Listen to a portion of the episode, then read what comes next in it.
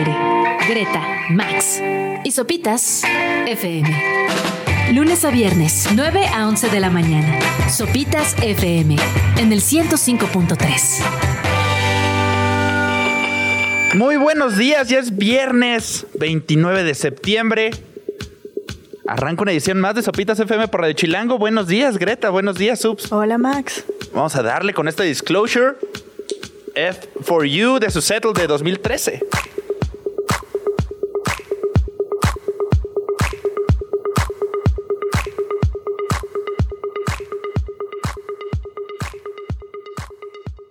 Y sí, la canción perfecta para este viernes, último día laboral de esta semana, el último día eh, activo, por decirlo de alguna manera, ya de septiembre, ya para darle la bienvenida octubre.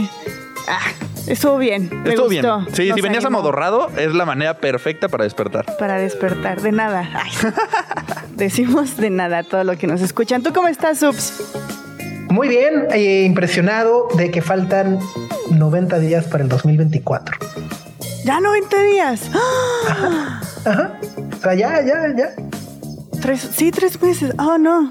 Sí, sí, Ay, sí, recta no. final, tal cual, de este año. Y como dices, bueno, ya también se va a septiembre, se viene octubre, que además, pues sí, hace honor a su, a su nombre con todo, ¿no? Ya de ahí nos enfilamos justo a noviembre, diciembre y a lo que sigue. Sí, octubre es como para calentar motores con un montón de conciertos, pocos festivales, pero ya los festivales así grandes van a estar en noviembre, finales de noviembre, entonces eh, se pinta bueno el fin de año, pero muy atascado. Pero siempre es lo mismo, ¿no? Siempre, por eso es octubre, ¿no? Eh, que si sus Yayayeas, que si Hello Seahorse, los Arctic Monkeys, Georgia. Georgia Declan McKenna, ¿no? Ah, Este. Evanescence para todos los secundarios de corazón. eh, tú, Maneskin Subs, para que vayas a verlos. Zafo. Zafo. Zafo, zafo, zafo. Pero bueno, se pone, se pone bastante bueno. Y pues nada, tenemos un gran programa este viernes para cerrar la semana. Como cada viernes, nuestra querida Elvira Lisiaga nos estará acompañando para recomendarnos alguna buena lectura. Y hoy va a hablarnos de Fruto de Daniel Arrea. Así es, y también vamos a tener aquí como invitada en la cabina Ale Moreno, que forma parte de Ruido Rosa, y nos va a presentar dos de sus nuevas canciones, que es Caos y Alerta. Nos van a contar un poco de la inspiración detrás de las letras, la música y demás, así que Ale Moreno de Ruido Rosa en un ratito más. También vamos a estar platicando con Trino Camacho y Andrés Bustamante, que andan de estreno, porque esta semana eh, empezaron su podcast que se llama La Última Trinchera. Entonces nos van a contar un poco de qué trata. Por ahí ya salió el primer episodio y está genial su aventura en una convención de mimos. Par de genios. par, par, o sea, Faitelson a TDN que esta es la contratación del momento, ¿no? Trino y Andrés Bustamante es lo que queremos y necesitamos escuchar para este cierre de año. Sí, tú, tú ya escuchaste un pedacito, ¿verdad, Max? Sí, la verdad sí me estaba atacando de risa. Sí, sí. Pero es un poquito el formato ese en el que criticaban películas. Bueno, no las criticaban, las comentaban. Un poco O sí, sea- porque son ellos dos echando coto todo el rato. Ay, Pero pues sí, ya, eso funciona con ellos dos. Fenomenal, pues bueno, Elvira Liceaga, Ale Moreno Dulce de Ruido Rosa y por supuesto Trino y Andrés Bustamante en las próximas dos horas, además de muy buena música. Greta, Max y Sopitas en el 105.3 FM.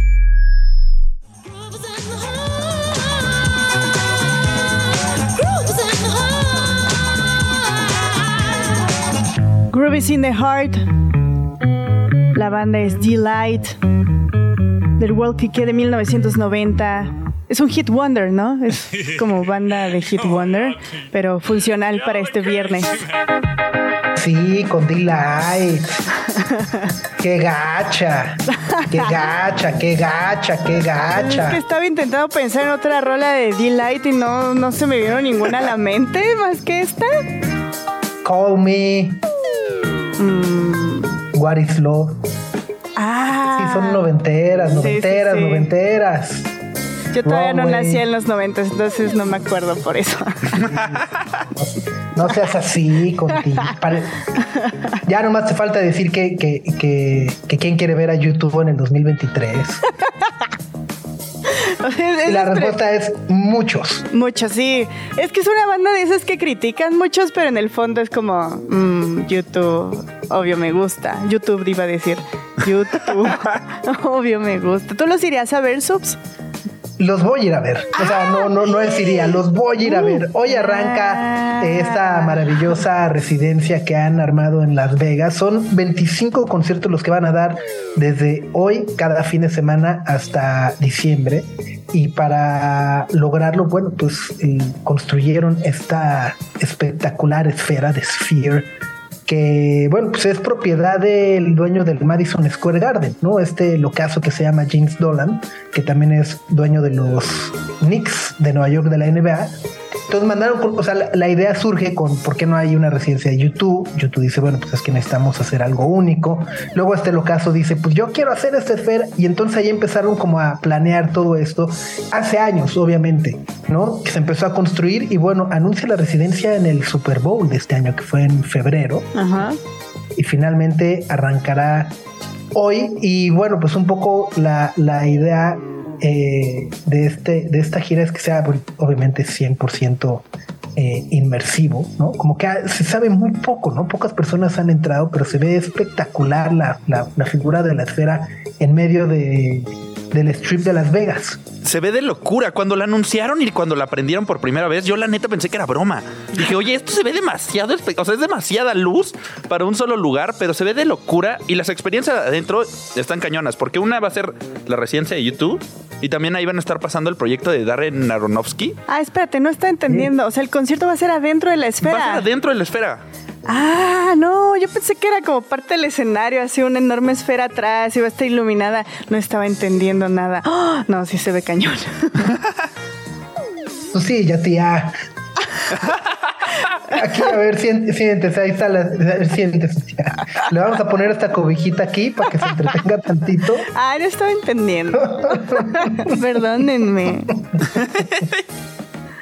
Pero bueno, pues sí, ¿no? Eh, y bueno, esta, esta gira estará eh, enfocada un poco más al, al Baby, ¿no? Que también en su momento, en los 90, fue una de las giras más revolucionarias que hubo. Y, de hecho me atrevería a decir que fue como la gira que terminó por consagrar a YouTube como una de las bandas más importantes de nuestra era.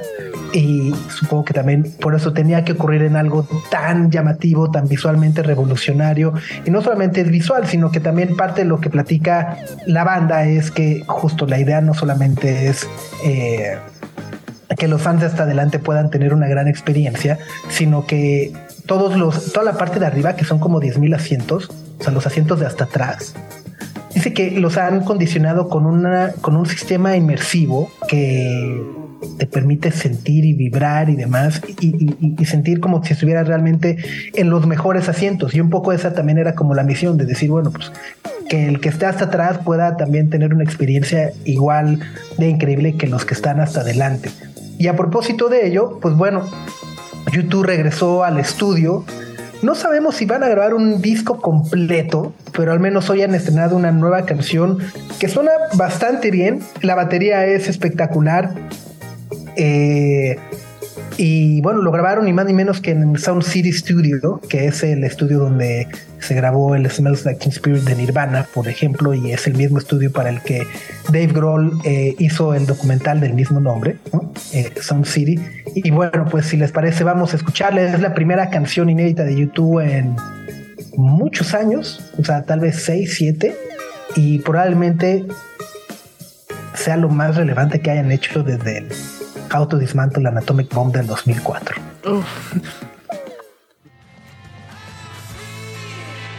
Came here for the fight. I'm front row in Las Vegas, and there's a big one on tonight.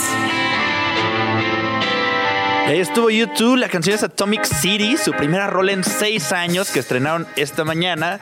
Pues a propósito de su residencia en Las Vegas, y estamos platicando por acá, Subs. ¿Te sonó un poco a Blondie? Totalmente, es Call Me, ¿no? Este, I'm free, ¿no? Del coro de Bono, que pegan las mismas, en el mismo rango de ¿no? Eh, que bueno, incluso justo eh, eh, YouTube lo ha llamado su propio homenaje a, a Blondie, a Giorgio Moroder y demás. Y este regreso, además, que, que ha mencionado The Edge, que justo él se imaginaba un regreso de YouTube muchísimo más apegado a las guitarras y la batería de eh, Larry Mullen, que además hay que decirlo, no, eh, Larry Mullen no va a estar en las residencias porque literalmente cuentan que se rompió. Y él dice que de tanto tocar la batería con YouTube durante tantos años empezó a tener lesiones en las muñecas, en las rodillas, en la espalda. Y a inicios de año se tuvo que someter a una cirugía, lo operaron y no pudo, no va a poder estar para todo el concierto, para todos los conciertos, pero él sí pudo tocar la batería en las sesiones de grabación. Y el video, si lo ven, fue grabado también en el strip de Las Vegas. Eh, muy al estilo guerrilla de YouTube, ¿no? Que llega en esta grúa, eh, en esta, pues sí, llegan en esta grúa, en esta plataforma a tocar en la calle, tal como hicieron hace algunos años en, en- en Nueva York. Así que bueno, pues hoy arranca la residencia de YouTube en Las Vegas, desde hoy y hasta el 16 de diciembre, 25 conciertos. Uf, Se a ver antojan qué tal se pone y ojalá se puedan, y ojalá se puedan extender, ¿no? Este, digo, para que más personas lo puedan ver, porque pinta para ser una gran experiencia. A ver en la noche qué tal los reels, videos y demás que vamos viendo, para también conocer justo cómo es de Fear por dentro y todo lo que ocurre. Sí, la- lo- las preparaciones para el show estoy viendo están impresionantes porque además de la música de YouTube, el diseñador del set es Willie Williams, que no- obviamente no es muy famoso porque nadie conoce muchos diseñadores de sets, pero él ha hecho todos los sets de YouTube. Hizo el de 360 que estuvo aquí en México Ah. y ahora se inspiró con Brian Nino para hacer su tornamesa y ese va a ser como el centro, esta tornamesa que cambia de color que se presentó en muchos museos. Entonces, el set suena ridículo. El mundo que nos rodea está formado por palabras. Pronunciamos y escuchamos miles día a día. Todos leemos mucho más de lo que pensamos. Hablemos de esas cápsulas que detienen el tiempo. Libros. Con Elvira Lisiaga. Querida Elvis, qué gusto saludarte como cada semana. ¿Cómo estás? Hola, muy bien, muy feliz además de estar por primera vez en su bonita cabina de radio. Felicidades. Ay, espérate las próximas semanas. Digo, Ya- o sea, esta es bonita, pero ahí no eh, las sopitas cabinas, está increíble. Sí, sí, sí, la sopicueva ya que está en su punto. No, hombre, ya. No te vas a Espérate. querer ir de aquí, Elvis. Pues fíjense que vivo aquí casi a cinco minutos en la San Mike, así que a lo mejor no me les quito de encima. Nosotros, nosotros felices. Oye, hoy nos vas a platicar y compartir eh, el trabajo de una gran periodista mexicana, parte de la red de periodistas de a pie, y que ha centrado gran parte de su trabajo en recoger eh, testimonios y voces de personas que desgraciadamente han perdido a seres queridos debido a la violencia que se sufre en nuestro país desde hace muchos, muchos años.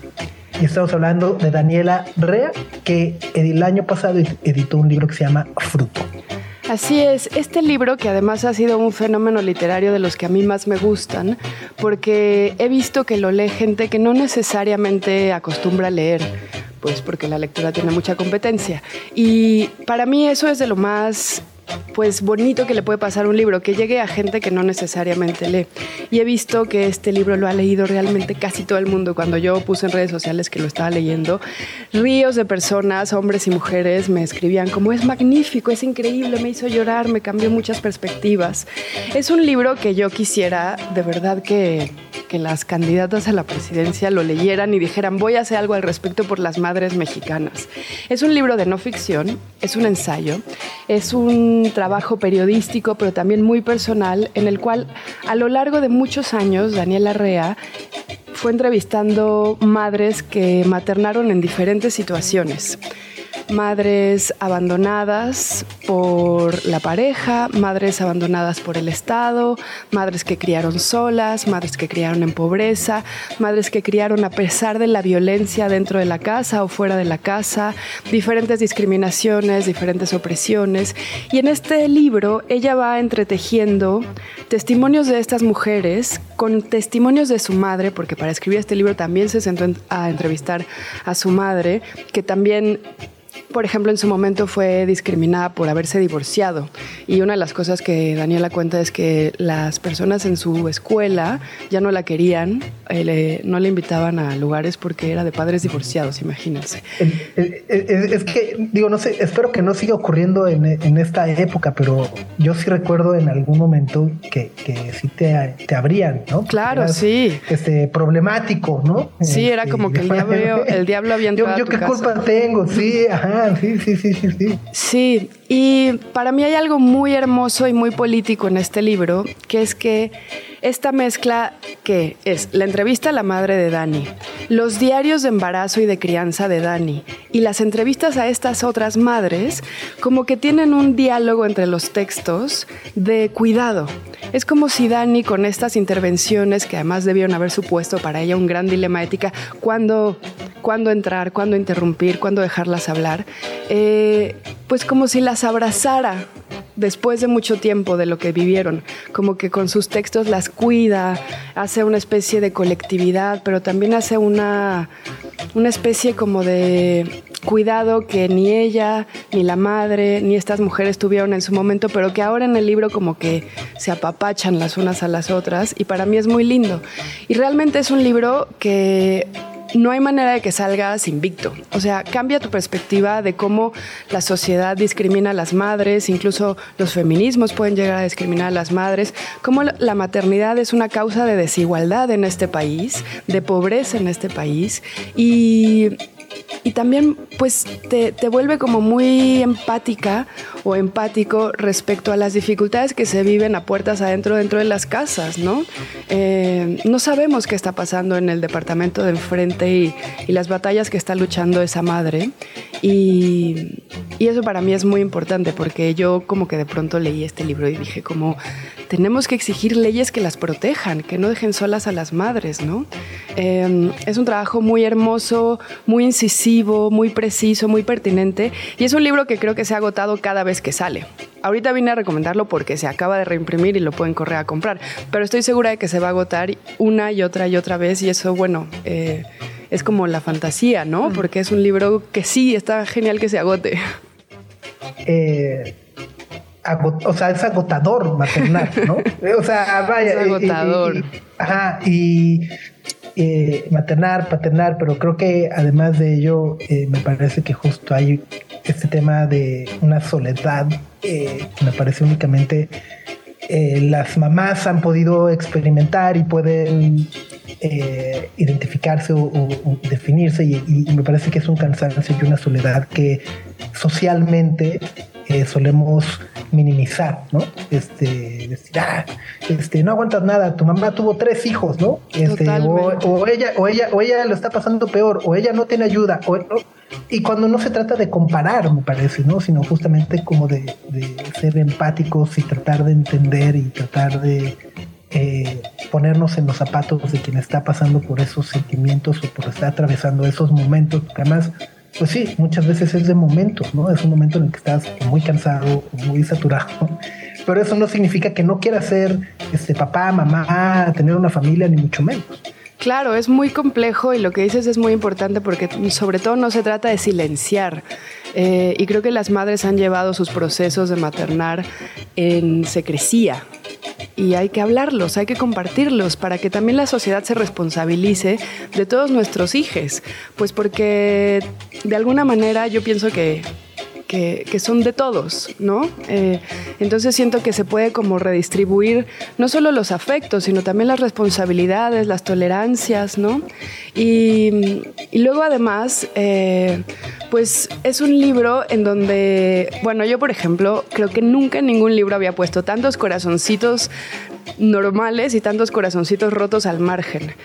Lloras, te ríes, hay ternura, te preocupas, vuelves a, llorar.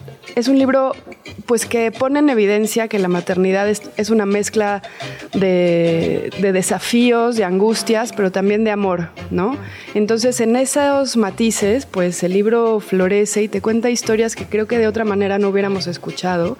Y ojalá que viaje, pero por todos los países para que pues para que hagamos conciencia de, de- cómo maternan algunas mujeres contra viento, mareo, marea, pobreza, discriminación, violencia, eh, y cómo si las autoridades no van a hacer nada, pues es un problema del cual tenemos que encargarnos todos, ¿no?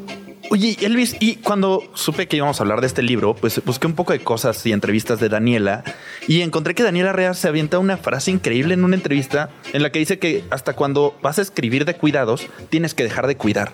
Claro. Entonces sacrificó su propia maternidad o tiempo de maternidad para poder hacer este libro y este trabajo. Sí, en el libro hay fotos muy bonitas y muy significativas, como que ella está con un bebé en el, con un bebé en, en un brazo dándole pecho y con la otra mano en la computadora, ¿no? Eh, ella también hizo este libro en ese dilema de cuándo puedo escribir y cuándo puedo maternar y cuándo escribir no me puede generar culpa de no estar maternando. Y por otro lado, también eh, una cosa que yo le he oído decir en entrevistas es como, bueno, ¿cómo voy a escribir de todas estas mujeres cuando mi gran problema es muy fácil de resolver, que es eh, quiero escribir mi libro, ¿no? Cuando las otras madres están básicamente sobreviviendo y protegiendo a sus hijas. Entonces, claro, hay una cosa importante de entender o de reflexionar en la que creo yo que es la pregunta más pertinente de nuestros tiempos, que es cómo, cómo de veras cuestionamos nuestro privilegio, quienes tuvimos oportunidades, quienes nacimos en un sistema que a nosotros nos dio oportunidades y a otras mujeres se las niega, y cómo de veras, más que cuestionar, cedemos el privilegio. Hay que hacernos esas preguntas todo el tiempo. Sí, eh, y creo que Max mencionó una palabra que a mí me parece como muy, eh, muy determinante cuando hablamos de maternidad y es el sacrificio. Porque las personas que no son madres, que no somos madres, entendemos la, la- la maternidad justamente como el sacrificio. Y vimos este sacrificio con nuestras mamás. Y yo lo vi muchísimo con mi abuela, ¿no? Y ahora lo empiezo a ver con algunas de mis amigas. Pero también ese sacrificio que hacemos entre nosotras, ¿no? O sea, no solo ellas a través de sus hijas, hijos, hijes, nosotras como amigas o como compañeras o como hermanas a través de ellos, sino entre nosotras mismas. Que cambiar esa narrativa del sacrificio es justamente la que va a cambiar como todo el paradigma que hay de la, de la maternidad. Claro, claro. Sobre todo que sacrificio es una palabra muy vieja, eh, muy religiosa, muy punitiva, creo. Y estamos tratando de inventar o de crear o de repensar la narrativa de acuerdo a la libertad, a la elección, a la colectividad, a nuevas formas de acompañarnos en vez de aislarnos. eh, curiosidad en vez de competencia, empatía y sororidad en vez de eh, opresión eh, o querer destacar, ¿no? Eh, son muchas cosas las que tenemos que desaprender, como tú dices. Y creo que este libro es como de las cosas que yo creo que le dan a la yugular en nuestros prejuicios, en nuestras formas de pensar en las demás y en sobre todo como complejizar el cuidado, que también es un concepto que me parece que se ha cooptado un poco como para simplificarse. Cuidar es muy complejo. Eh, el sacrificio quizás sería como uno de los puntitos que lo componen, ¿no? Pero todos cuidamos, eh, a todos nos van a tener que cuidar probablemente y también nos cuidamos entre amigas, entre amigos, ¿no? Eso es importante, como la, el acto de maternar no solamente le, le compete a las mamás, sí, ¿no? sí. Este, a las tías, a las amigas que, que se encargan de tu bebé a ratos, ¿no? Sí, porque sobre todo creo que es como considerando las circunstancias del mundo y de México y de las violencias y de cómo se van ejerciendo, no solo en contra de las mujeres, sino de las infancias y de medio mundo, creo que si cambiáramos esa idea del cuidado y del sacrificio y de las responsabilidades que nos corresponden a todo respecto al cuidado de los hijos, las circunstancias serían muy distintas. Y sé que suena muy utópico y es como muy fabuloso y muy tierno. Y ay, sí, si nos cuidáramos todas las cosas no estarían así, pero es que es muy real porque justamente pensamos de, es tu hijo, te Sí, toca a ti. Sí, es tu problema, tú quisiste, Y tú lo ¿para qué tienes- quisiste ajá. ser madre. Tú lo tienes que educar y tú le tienes que enseñar y tú lo tienes que llevar y tú lo tienes que regañar y tú lo tienes que buscar y tú tienes que buscar claro. justicia por él. Te corresponde a ti porque eres su mamá, no a nadie más. Sí, hay un libro muy bonito de Bell Hooks que se llama Enseñar para transgredir. Y una de las cosas que más me gustan de ese libro es que demuestra que todos nos estamos criando todo el tiempo. Ustedes dos y yo y Sopitas y todo el mundo que nos está escuchando, de alguna manera está dando ejemplos todo el tiempo de cómo deberíamos ser. Cada una de nuestras acciones simbolizan una apuesta por cómo debería actuar la sociedad. Eh, no sé, si yo robo, estoy apostando la- a que deberíamos robar o a que robar está bien, por ejemplo. Eh, por poner un ejemplo muy tonto pero simbólico. Sí, sí, sí. Eh, y nuestros hijos, pero también nosotros como adultos estamos aprendiendo eso. Eh, y somos aprendizaje, somos eh, personas que aprenden críticamente y también sabemos cuestionar. Pero bueno, nuestras acciones eh, tienen un significado detrás y los niños que son menos críticos intelectualmente, digamos, porque son muy críticos en otras cosas, aprenden esas cosas. Entonces, como bueno, ¿qué tipo de, de personas nos estamos provocando ser los unos a los otros, no? Estamos platicando con Elvira Lisiaga sobre Fruto, este maravilloso libro que nos recomienda esta semana de Daniela Rea. Sí, corran por su ejemplar porque se van a volver a acabar.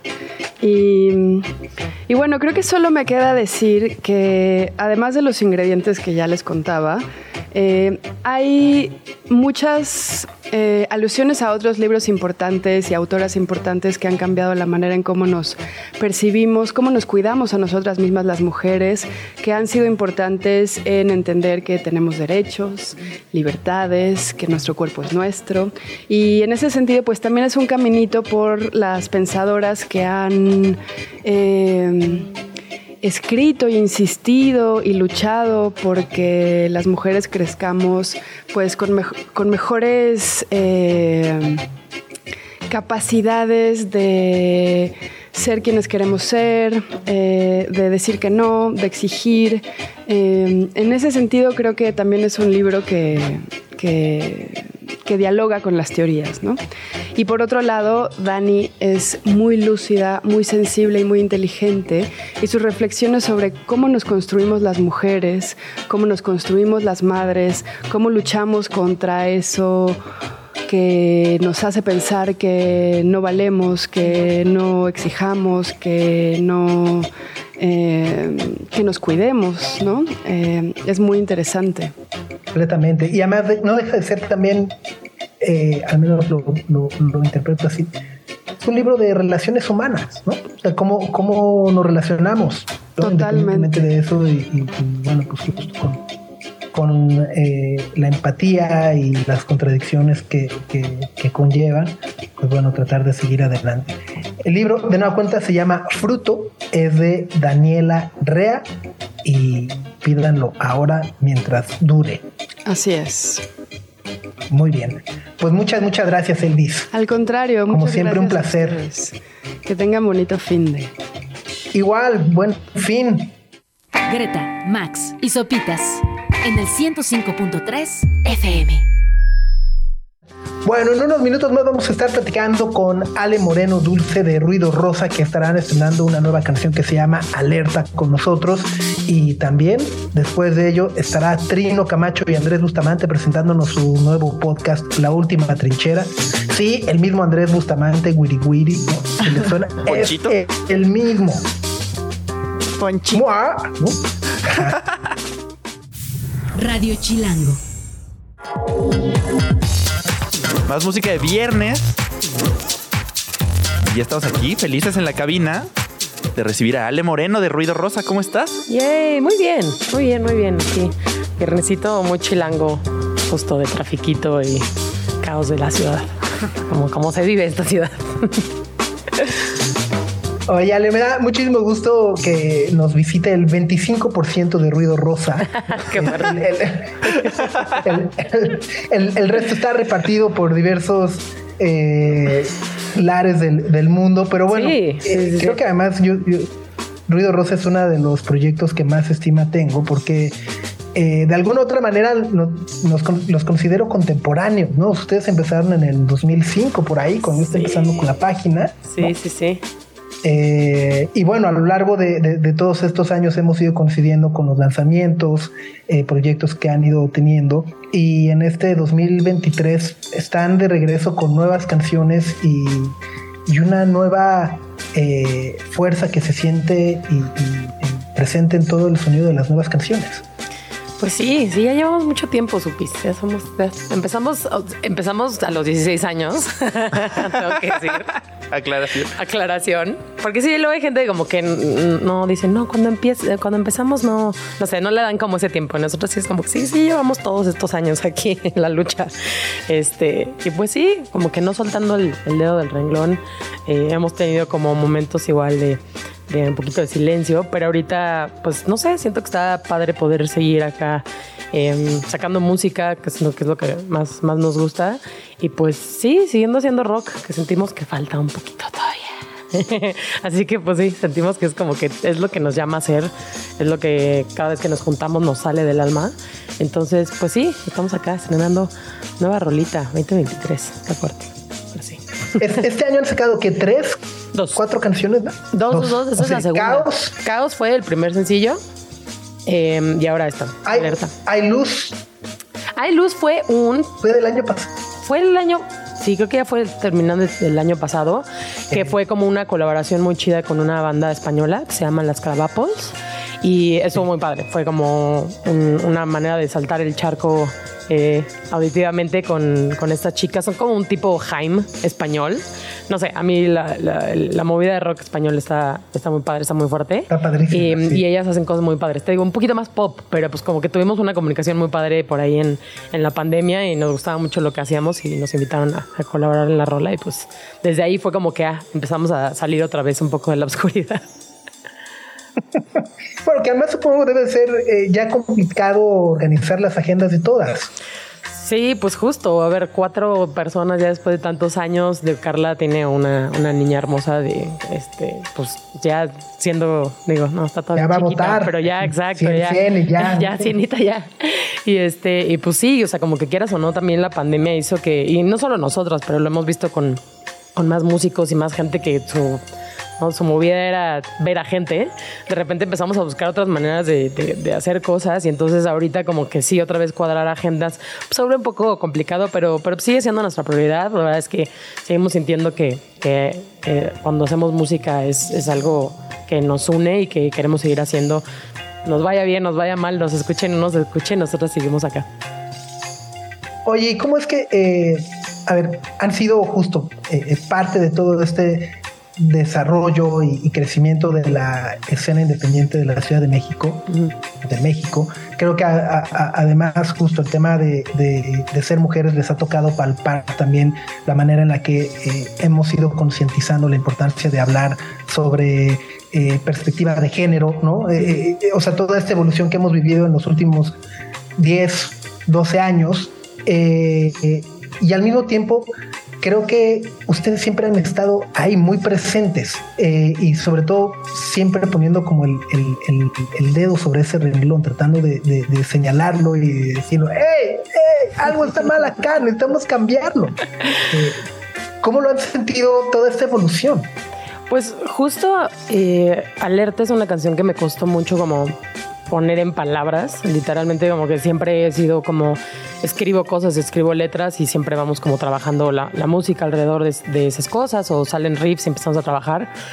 Y ahora como que quería decir muchas cosas, pero no quería sonar como que a sermón en ciertas cosas, porque lo soy mucho en las redes sociales, me conoces, soy bastante, no, o sea, políticamente no sé si políticamente, pero hablando como de causas sociales, como que me gusta mucho alzar la voz. Y es complicado en una banda cuando no solamente eres tú, ¿no? Cuando tu voz también se comparte Claro. con las demás. Entonces siempre he sido bastante como precavida, ¿no? Me acuerdo que cuando empezamos con la banda, porque empezamos como cualquier otra banda, a juntarnos a hacer música. eh, cuando empezamos, creo que fueron como las primeras entrevistas del primer Latino que hicimos, que nos pre- preguntaban como, ¿y ustedes son feministas? Y estábamos bien chavitas y también era como que, pues no sé, no sé qué ser feminista. Y como que siento que en ese punto había como, el movimiento feminista era como muy radical, era como, yo veía, no sé, el RAFEM, ¿no? Y están morras que se encuadraban. el- y era como, pues no, siento que estoy ahí, no sé qué es el, o sea, como que fue un momento muy de abrir los ojos de como, ok, ¿qué significa el feminismo en ciertas cosas? Y siento que ahorita, o sea, bueno, está muy, está explicado, literal, con paras y manzanas en todos lados, ¿no? O sea, Instagram, Twitter, todos lados hay como una visión muy amplia de lo que de lo que es y no que es, y de varias, varias también eh, como posiciones en, en ese momento, pero hace 15 años no. Hace 15 años era como que hablamos de ser feministas, ¿no? ¿Qué significa? Y la verdad es que también la vivencia que teníamos en, el, en la música era muy chiquita. Entonces, hemos tenido mucha suerte que no vivimos como muchos acosos y muchos abusos, que es muy, muy común. Digo, sí, pero a, un nivel como, la verdad, bastante eh, de mucha suerte de, de nuevo, porque es algo más común. Eh, y nosotros como que no sentíamos muchas cosas que con los años nos dimos cuenta como claro que vivimos muchísimos abusos, claro que vivimos muchísimos acosos, pero a mí por ejemplo me tocó hasta eh, estar en una banda de hombres, o sea yo, con Ruido Rosa fue mi primer proyecto, entonces estuve años... eh, pues, trabajando con mujeres, eh, ¿no? Nuestra manager también era una chica, como que había cosas que yo veía muy normal.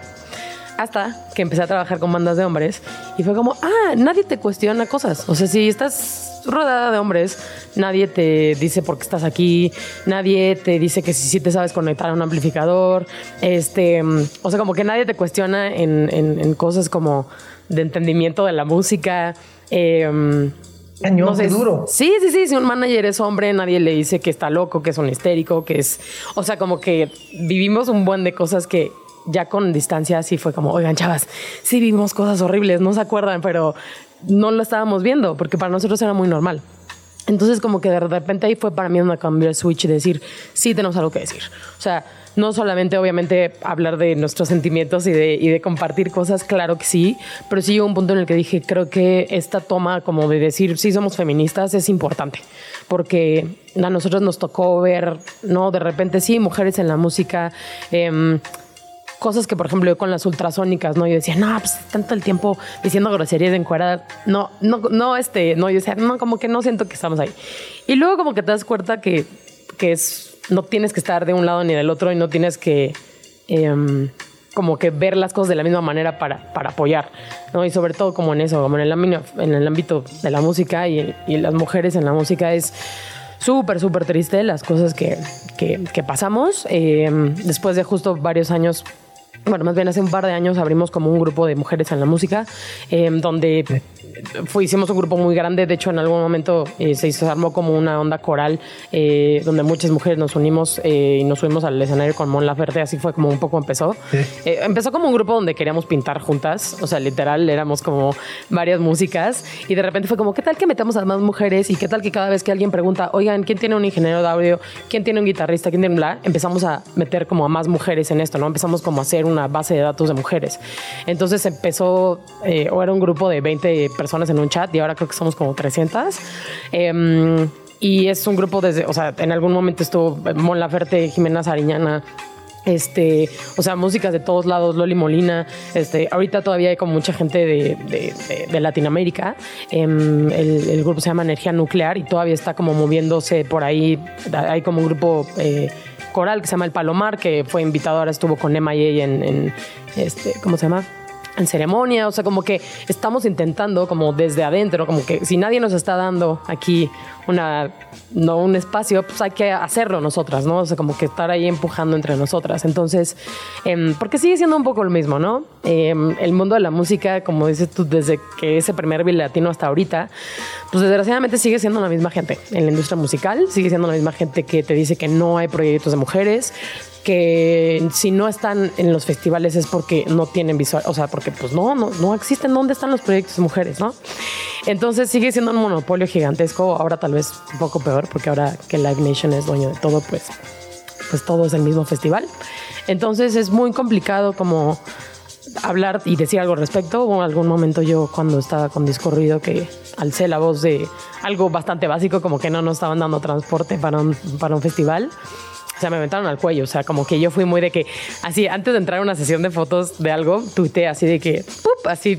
No, yo de que qué mal que los festivales en México traten tan mal a las bandas mexicanas. Y dejé el celular y regresé y ya se cuenta que, o sea, dije, ¿quién se murió? O sea, retweets y, y mensajes de gente y yo como, ¿qué pasó? Y fue como, pues es que muchas bandas nacionales empezaron a retuitearlo y entonces managers y gente como de la industria le empezó a mandar mensajes a las personas estaban haciendo el festival porque obviamente pensaron como, ah, es el festival que estás, el que vas a tocar tú el sábado. Eh, y entonces fue como una onda de medio amenazas bien raras, como de, de se te van a cerrar puertas. Y yo como, ¿en serio? Solamente dije, a Snoop Dogg le están dando 10 camionetas y a Sí, nosotros claro. no tocamos en Toluca y era como, no nos están dando, estamos la banda nacional que cierra el escenario y no nos están dando transporte. ¿Qué onda? Y entonces fue como una onda como de que me di cuenta como que sí, sí, si te quieren callar te van a callar. Y pues es lo que pasa. O sea, la verdad es que de nuevo vean ahorita todos los festivales de los nanos en México.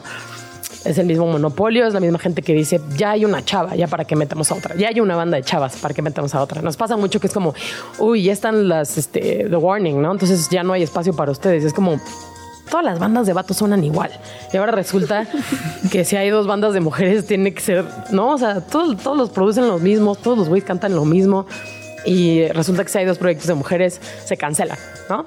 Entonces, pues sí, es algo que en algún momento no necesitábamos o decíamos, no, pues es- si, si, si hablas, ¿no? Justo como que te abren. Entonces, de repente me di cuenta que la verdad es que prefiero alzar la voz y, y tener otros canales de comunicación para decir las cosas como son. Y, y, pues si eso va a ser la música, pues qué hacer con la música y si la gente conecta es para ellos, ¿no? O sea, la verdad es que la gente que está allá arriba y la gente que hace los festivales y demás va a seguir haciendo lo que quieren. Pero nosotros vemos que cada vez hay sobre todo más despertar en la gente, o sea, en las, en las músicas, eh, cada vez hay generaciones eh, nuevas que están haciendo más cosas, sí hay una presencia más grande, sí mundialmente hay un empuje a que haya más mujeres en todos lados, entonces hay un poquito más de puertas que se nos están abriendo. Eh, desde un punto como muy de el mes de la mujer, y entonces ahí es cuando todo el mundo te quiere en su show.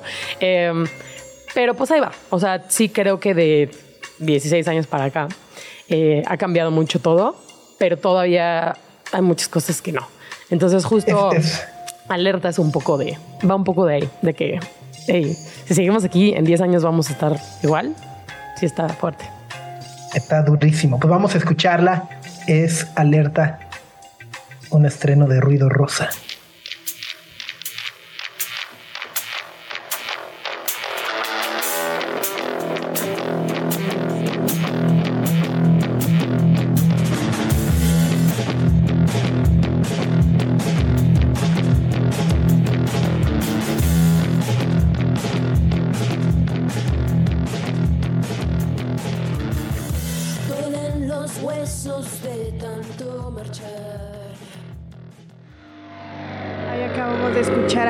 La canción es Alerta, su más reciente canción. Y estamos platicando aquí con Ale Moreno. Ale, yo te quería preguntar, no, no sé si te haga sentido, pero es que eh, me impactó mucho ahorita todo lo, lo que estabas platicando, porque es esta parte de reconocer de... Antes teníamos muy normalizada la violencia y no la reconocíamos. Y conforme pasa el tiempo y las conversaciones van evolucionando y va cambiando, te vas dando cuenta de todo lo, lo que viviste y demás y agarras esa conciencia y te obligas de alguna manera a decir, tengo que alzar la voz, tengo que decir, tengo que cuestionar, tengo que ver cómo están las demás, tengo como todos estos, estos procesos y me parece que es como un proceso muy largo que conlleva muchos pasos y al mismo tiempo también es llegar y decir, ok, esto fue lo que viví, pero también he tenido estas oportunidades y he tenido estos privilegios. Y a partir de reconocer como toda esa experiencia, es empezar a escribir este tipo de, de canciones que a mí me parecen muy importantes. Entonces, es como, ah, sí podemos pensar que la canción la escribiste en, en tanto tiempo, pero en realidad es un proceso de años que no termina. Sí, sí, sí, totalmente. O sea, eh, justo eso, ¿no? Justo eh, después de platicar con las mujeres te das cuenta, como dices, como de el privilegio que tuvimos tal vez de también ser un equipo, ¿no? Siempre fuimos cuatro y teníamos otra chica, y, pero luego hablas con mujeres que llevan intentando hacer esta carrera solas y de las cosas que viven y de las cosas que van pasando y que dices, chale, sí, está, sí está muy fuerte que, que esta sea la, la vida que no te quieres dedicar a lo que más amas, a la música y tienes que sufrir tanto por eso. Por eso también cuando dicen, es que no hay mujeres en la música, es como, ¿por qué creen que pasa eso? ¿No? O sea, el acoso, todas esas cosas, hay muchísima gente que se ha quedado a la mitad en el camino y hay mucha gente que no es tan, tan fuerte, que no tiene las herramientas para decir, ni modo, voy a seguir con esto. Y es muy válido. Entonces, en general, que las mujeres no existamos en los medios artísticos también, en el medio de la ilustración, en muchas cosas es porque el ambiente se vuelve tan pesado y tan horrible que la gente prefiere su vida, ¿no? Entonces, pues sí, no es como que, ah, bueno, un día te das cuenta como, claro, es esto. Entonces, yo entiendo también mucho como esta como de que ahora se habla, ¿no? Y yo he tenido que hablar con muchos amigos y he tenido que platicarles mis experiencias para que en serio digan, ah, es esto, ¿no? Muchos amigos que decían, pero pues tienen las mismas oportunidades que nosotros y ustedes han tocado en este festival y le han abierto a no sé quién. Como, pues sí, pero como a partir de qué, ¿no? Entonces, sí, justo, de hecho, eh, el, ya cuando tenemos terminada la rola, había una parte como del puente que no teníamos como mucho... eh, como que no, no sabíamos qué hacer. Y justo ahorita fue que nos espantaron que pensaban que ya se había acabado la rola. Este, eh, estábamos, estábamos buscando, queríamos como tal vez poner como un break raro, algo que hablara sobre como modales de, de la mujer y demás. Eh, justo Dani, la guitarrista, tiene un libro como que tenía su abuela como de, como de cómo es ser señorita, ¿no? Entonces estas cosas así como de que cuando vaya a comer gente a tu casa, o sea, como esta, esta serie de reglas de cómo ser mujer, que es como, ¿qué? O sea, ¿qué es esto, no? Y cómo varias cosas siguen aplicando ahorita, ¿no? Desgraciadamente yo soy muy adicta a, está muy mal, pero ver como comentarios de la gente en las redes sociales. Y te das cuenta que existe otro mundo, que en el nicho en el que estamos, o sea, es como una burbuja donde hay amigos y gente que entiende el feminismo, este, no, y los derechos de, de la gente LGTB, lo que quieras, pero hay un mundo mucho más grande allá afuera donde es muy diferente y eso es a lo que te enfrentas todos los días también, ¿no? Entonces eh, encontramos unos audios de, de- era como unas entrevistas, una, una cosa como se llama como revista este, de la ciudad, una cosa así, como unos videos en YouTube y este audio, eh, este locutor está hablando de Evangelina Elizondo. Eh, Evangelina Elizondo es como las primeras actrices eh, en, en México. Ella le dio la voz de Cenicienta este, o sea, en español. ¿no? Es una cantante impresionante, actriz increíble. Y el segmento está hablando de ella y solo está hablando, ah, porque antes le decían las piernas de México. Y entonces, como el Evangelina Elizondo, aparte de la carrera que tuvo increíble, se referían a ella realmente como pues, medio que como un objeto. Y entonces, si escuchan el audio, dice como, ella le gusta tocar. Y entonces, ay, también cocina. O sea, como que, mira, aparte de un objeto, es una persona que le gusta hacer Y actividades. además toca música. Y aparte, deja al final como que ese, ese cachito donde está to- ella tocando la guitarra, porque era músico. Y aparte toca, y tienes que ver cómo toca. Y como que nos hizo un clic muy grande, Daniela y yo estábamos buscando esos videos y justo vimos ese cacho y fue como se nos puso la piel chinita, porque justo también fue estas cosas que nosotros vivimos hasta ahorita, siempre es como que ¿y ustedes hacen sus canciones, este, no como esta forma de como de no validar que haces cosas porque eres mujer, em, con la que nosotros al principio de no nunca nos peleamos, ¿no? Siempre éramos como, pues sí, somos una banda como cualquiera, y, pero después de la, no, de la entrevista 100 que te dice como que, ¿pero qué es ser mujer en una banda de, rock? Y es como, pues no sé, pregúntale a cualquier otro vato, a ningún güey le preguntan, ¿por qué rock? O sea, es como, ¿cómo? ¿Por qué? Pero de nuevo, son cosas que las primeras 15 entrevistas dices, qué raro que te pregunten esto. Y luego haces entrevistas con hombres y dices, a nadie le preguntan esto. Entonces, y de nuevo, entiendes el contexto de estar en un país en Latinoamérica, México, lo que quieras, pero pues justo como que dices, ya es 2023, chavos, ¿qué está pasando? Eh, y eso, el ver que años atrás seguía siendo esto cuando una mujer con una carrera impresionante, pues era las piernas de México, ¿no? Este, entonces nos gustó como agarrar ese, ese clip un poquito que nos sentimos ahí como hasta medio agarraditas, y decir, órale, qué, qué fuerte que, que seguimos pasando un poco por lo mismo. Y de nuevo, o sea, teniendo nosotros el privilegio de tener una voz y de haber pasado por muchas experiencias increíbles. em, y pues por eso también es por lo que decimos, mira, queremos seguir haciendo música, queremos seguir haciendo algo con lo que la gente conecte. Tenemos muchas amigas, mucha gente que, que nos han dicho así de yo escuchaba su banda cuando estaba empezando y, y que vieron más normal hacer música como mujer en el estilo que fuera porque era como que, ah, esto existe, que a nosotros nos costó mucho hacer, ¿no? Como que chavitas no había un rumbo, era como quien tocaba rock cuando estábamos nosotras en México, era así como que pues medio que, ¿no? Existían las más faldas, las ultrasónicas, estaba pues como que si quieres este, Julieta Venegas, o sea, no era como que chance, pero no había una banda de rock. Entonces para nosotros es como bien importante decir, nosotros estamos aquí y si hay alguien que va a ver como, ah, esto existe y, y que lo vea como una posibilidad, queremos que la visualización es algo increíble. Entonces, pues, aquí estamos. Ahí está. Pues estamos felices además. El próximo 22 de noviembre tocan en el foro Indie Rocks. Los boletos ya están a la venta. Sí, sí, sí, sí, ya estamos. Justo vamos a presentar pues nuevas canciones. em, pues lo que más nos gusta, la verdad, estar en vivo. Siempre que sacamos canciones es como muy padre, muy bonito, pero lo que más nos gusta es estar en el escenario. Em, ahí luego vamos a eh, decir quién va a estar abriendo el show, vamos a tener unos invitados. Estamos realmente preparando como un show muy divertido, con mucha energía. Em, y pues de nuevo, para la gente que la verdad es que no, no nos han dejado de, de apoyar eh, todos estos años y también la gente nueva que no nos conozca, cáiganle, está padre el show. Ahí está. Pues Ale, te mandamos un abrazo. Felicidades por las nuevas canciones y nos vemos el 22 de noviembre con Ruido Rosa en el foro Indie Rocks. Gracias, muchas gracias por estar al, al pendiente y por escucharnos. Greta, Max y Sopitas en el 105.3 FM. Son las 10.34 de la mañana en Sopitas FM y estamos aquí saludando a Andrés Bustamante, a Trino Camacho. Hola, hola. Hola. Buenos días, ¿cómo están?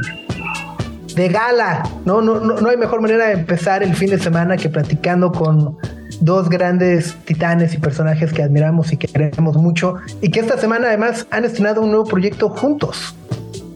Es correcto, es correcto, mi, mi querido Francisco, efectivamente. Este, ¿qui- qui- quién empieza, Trino? ¿Tú lo platicas el proyecto? ¿Lo platico yo? Este. Oye, sí, efectivamente, fíjate que este, este proyecto que se llama La Última Trinchera es un podcast que. Mira, te voy a decir cuál es el origen. Este, en la que ya nadie quiere acordarse de la pandemia, pero pues ni modo, pues ese fue el, el origen. Mi compadre Trino y yo, somos muy cuates desde hace mucho tiempo, este, cada determinado tiempo nos echábamos, como ahorita, así, un Zoom, una, una videollamada, este, pues para cotorrear, mano, ¿no? Todo mundo encerrado y el rollo. Y entonces siempre hemos sido muy risa pronta, este, mi compadre y yo. Entonces nos da, nos dan risa muchas cosas y le damos la vuelta a los hechos que están pasando en todos lados y la onda personales y, y no personales. Y entonces pues nos atacábamos de la risa y entonces la neta fue una como, como gran medicina, digamos, en la soledad, este, poder cotorrear con, con, con Trino. Y este, un día, enterados de eso, los amigos de Amazon Music dijeron, oye, ¿y por qué no este, ensayamos que eso, esas pláticas que ustedes tienen, las hagan públicas? Yo en principio dije que no porque Trino es muy grosero, es muy mal hablado y siempre tiene muy malos conceptos sobre todo y entonces pensé que era que no era propio, ¿no? Pero entonces dijimos, a ver, órale, vamos a atorarle. Y entonces este, este, la productora Wondery, especialista en esta onda de, de podcast, pues armó con, con Trino y con su servilleta este, este proyecto. Sí, Oye. yo quiero decir que, que parte de lo que está diciendo es mentira, es falso, nomás lo único que le dije fue, ok, chingue su madre, lo hacemos. Fíjate, fíjate nomás, como les decía yo en la, en la era Con- digital, con- yo, con- yo pongo mi, mi- mi cortinilla, mano, mi cortinilla, que tiene muchos efectos, ¿eh? Tiene muchos efectos, tiene este de rotación, tiene entrar de lado, es, es una onda electrónica de inteligencia artificial, que es lo que tiene Trino. Su inteligencia es artificial, es comprada. Ah. Oye, y, y cuente, la, la verdad es que ha sido una noticia maravillosa poder eh, conocer este podcast, verlos juntos, escucharlos juntos. Es por temporadas, eh, eh, va de corrido. Ent- Entiendo que ya llevan eh, nueve episodios por ahí. Sí, es por temporadas, eh, realmente esa es la idea, como es algo, ese, ese concepto, digamos que es muy, es muy novedoso, ¿no? Porque antes, pues en los programas de radio, pues era todo el año, ¿no? O Te sea, amolaba, sí, no importaba si es Navidad o sea. Sí. Exactamente. Always on, entonces nada más ahí estamos todos los, eh, digo, todas las semanas, pero este, este es un proyecto que se supone, a ver, corrígeme, carnalito, son 20 episodios por temporada, ¿no? Eh, Exactamente, son 20 episodios por temporada, ya están firmadas 400 temporadas. Ah, ahorita atorando los temas. Este, no, no, Sí, o sea, lo, vamos a ir haciendo, es efectivamente es, por temporadas. O sea, un- un- una es temporada de lluvia, temporada de sol, este, temporada de casa. Ah. O sea, porque estamos en la casa. la temporada de pan de muerto. Exactamente. Esa, esa de exactamente. pan de muerto empezó en febrero, ¿eh? La temporada, no manches. Desde entonces no man. Estamos platicando con Andrés Bustamante y Trino Camacho del podcast que acaban de estrenar, La Última Trinchera, que ya está disponible el primer episodio, que la verdad sí está increíble, te atacas de risa, por, sobre todo con las, con las historias de su primera convención de mimos, ¿o cómo era el asunto? todas las anécdotas son de la vida real, ¿eh? Este, y entonces, claro que le echamos, como decimos aquí, crema a nuestros tacos. Pero efectivamente eso sucedió. Me, me- me invitaron a mí a una convención de mimos en, en Guadalajara. y entonces yo le dije a mi compadre Trino que me acompañara. Además, la última trinchera me gusta porque creo que hace referencia también a justo lo que nos queda, ¿no? Ya, ya, ya. Y es que ¿De dónde nos agarramos? Es que Sopitas, nosotros creemos que realmente eh, cuando estábamos, digamos, pensando en un nombre y era esto que pasó en la pandemia y, y mucho de lo que platicamos es, al menos yo desde mi, de mi trinchera, que es hacer monos, hacer humor gráfico, este, todos los problemas que hemos visto con los, en la comedia y con los comediantes acerca de pues muchas cancelaciones acerca de hasta dónde hay límites del humor, hasta dónde puede llegar. Nosotros no hacemos humor político, pero de alguna manera todo es político y, y es eh, el último bastión que hay de reírnos de lo cotidiano, de lo que nos pasa a nosotros. Si nos pasa a nosotros, seguramente le pasa a mucha gente, porque se trata de, de hablar de estos temas. Por ejemplo, este primer episodio es obviamente esa convención de mismos en Guadalajara, y esa, esa es, el nombre va mucho de que estamos, eh, digamos, como lo imaginamos, si fuera esta una guerra y estamos en la última trinchera apotronados diciendo algunas cosas de chistes, a ver quién alcanza a escuchar esto, porque todo se volvió muy serio, todo se volvió muy, eh, digamos, políticamente correcto y, y en lo personal, digo, y yo creo que coincide mi compadre con esto, es que nos da mucha flojera. eh, la- lo políticamente correcto. De repente hay que saltar esas barreritas y luego, y luego este, regresarnos al, digamos, al carril. Que la onda es como si de pronto te unieras a la mesa de unos cuates tuyos que están platicando, ¿no? Porque la onda es que sea así, muy casual. Entonces, por eso dice, si quieres o con un tequilita o con un vino, pero este, pero la onda es esa, unirte y, estar como escuchando a unos cuates que están contando anécdotas y cosas que les han pasado y, y- además a veces empezamos por un lado, ya ves cómo son las pláticas, no sabes por qué razón acabas del otro lado del universo porque la plática te va llevando, ¿no? Y entonces esa es, esa es la idea, que, que- que esté incluso un poco deshilachado en ese sentido porque una cosa de repente hace que te acuerdes de otra. Empiezas hablando de las teorías de Schopenhauer y terminas de Taylor Swift. Exactamente, exactamente, que son dos cosas al mismo nivel. Completamente. Es Muy como bien. tanto estímulo, tanto estímulo que hay en el concierto, son muchas cosas, por son las luces, ese día que va, sale, entra, se vuelve a cambiar, vuelve a entrar, Ay, y estás tan emocionado, me imagino que eso pasa, porque a mí me pasó cuando ganó el campeonato el Atlas, se me olvidó, entonces lo tuve que volver a ver para saber si era cierto. Qué ¿Sabes qué le pasa? Eso mismo le pasa a las chavas conmigo. Hay tanto estímulo alrededor del rollo que, que, se- que se olvidan de mí y nunca regresan. Adiós, ya me voy. Yo te hablo, ya no te hablan, ¿no? Ya no me hablan, ya no me hablan, se olvidan. ¿Quién eres ese güey? No, quién sabe. Bueno, ya, vámonos.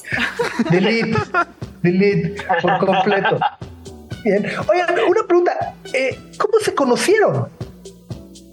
Bueno, te, te lo voy a decir yo porque yo, yo me acuerdo perfectamente. En el eh, eh, Andrés Bustamante yo lo, yo lo veía en Entre Amigos, era un programa que hacía él con Alejandro Aura, súper chido en, en TV Azteca todavía era, no, era, era Imevisión, perdóname. Imevisión, sí. Imevisión, exactamente. Y de repente pues empieza, eh, José Ramón Fernández se va a el Mundial, creo que es Corea, o es, no es el Mundial, es las Olimpiadas. La Olimpiada, la Olimpiada de Seúl. Barcelona. Ah, de Seúl, de Seúl. Y, y lo veo, además de lo que hacía con Aura, lo veo haciendo estos personajes y precisamente termina esto en el verano de, de, digamos, del- de, de la Olimpiada y viene la FIL de Guadalajara, la FIL número 2, porque esto fue en el 88, la FIL empezó en el 87 y por primera vez, fíjate, nada más he fallado dos veces a la FIL en toda la historia de la FIL. Y ese, ese año, en el 88, presenté mi primer libro que se llamaba Historias Paralelas. Entonces le mandé un mensaje, el cual te lo va a platicar este güey ahorita mismo.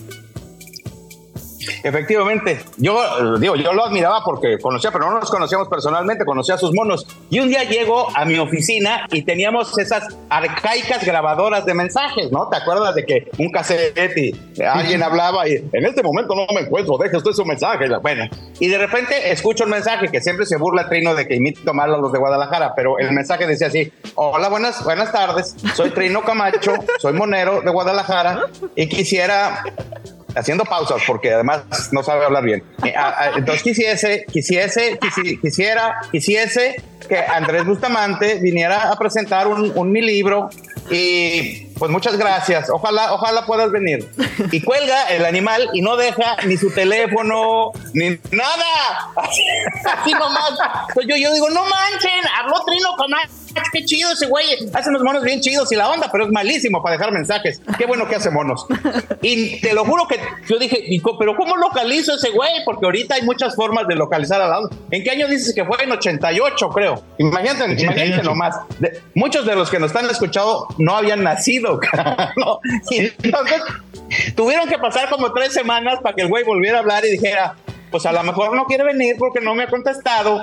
Pero yo quise, que, ah, no, no, sí estoy aquí, güey, oye, sí voy. Y así nos conocimos, con una invitación a presentar su libro de historias paralelas en la FIL.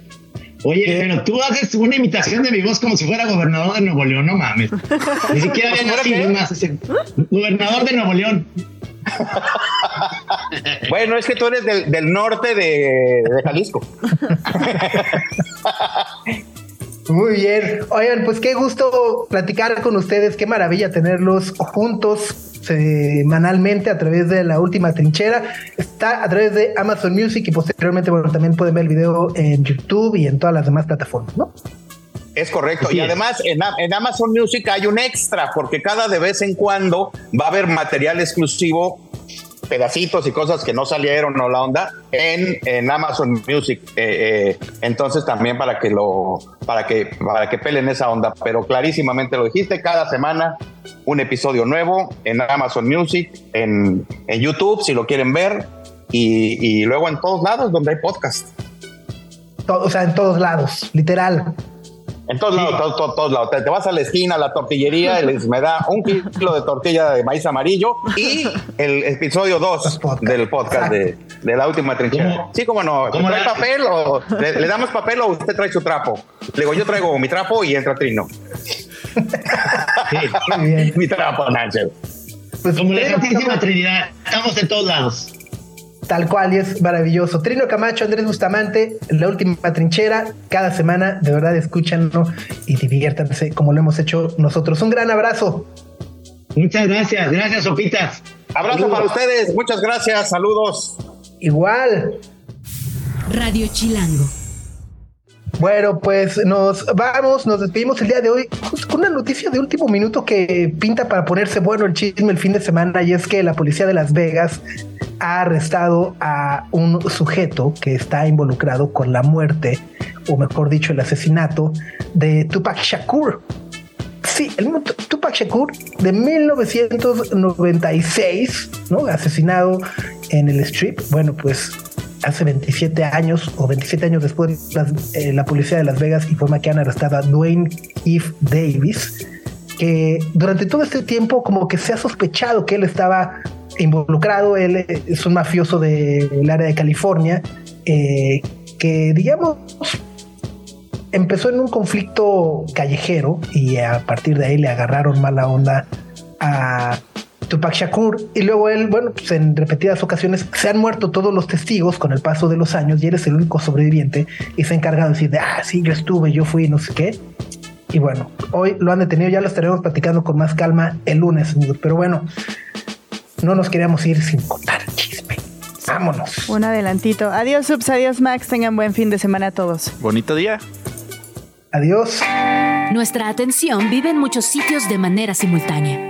Ya puedes desconectarte de este.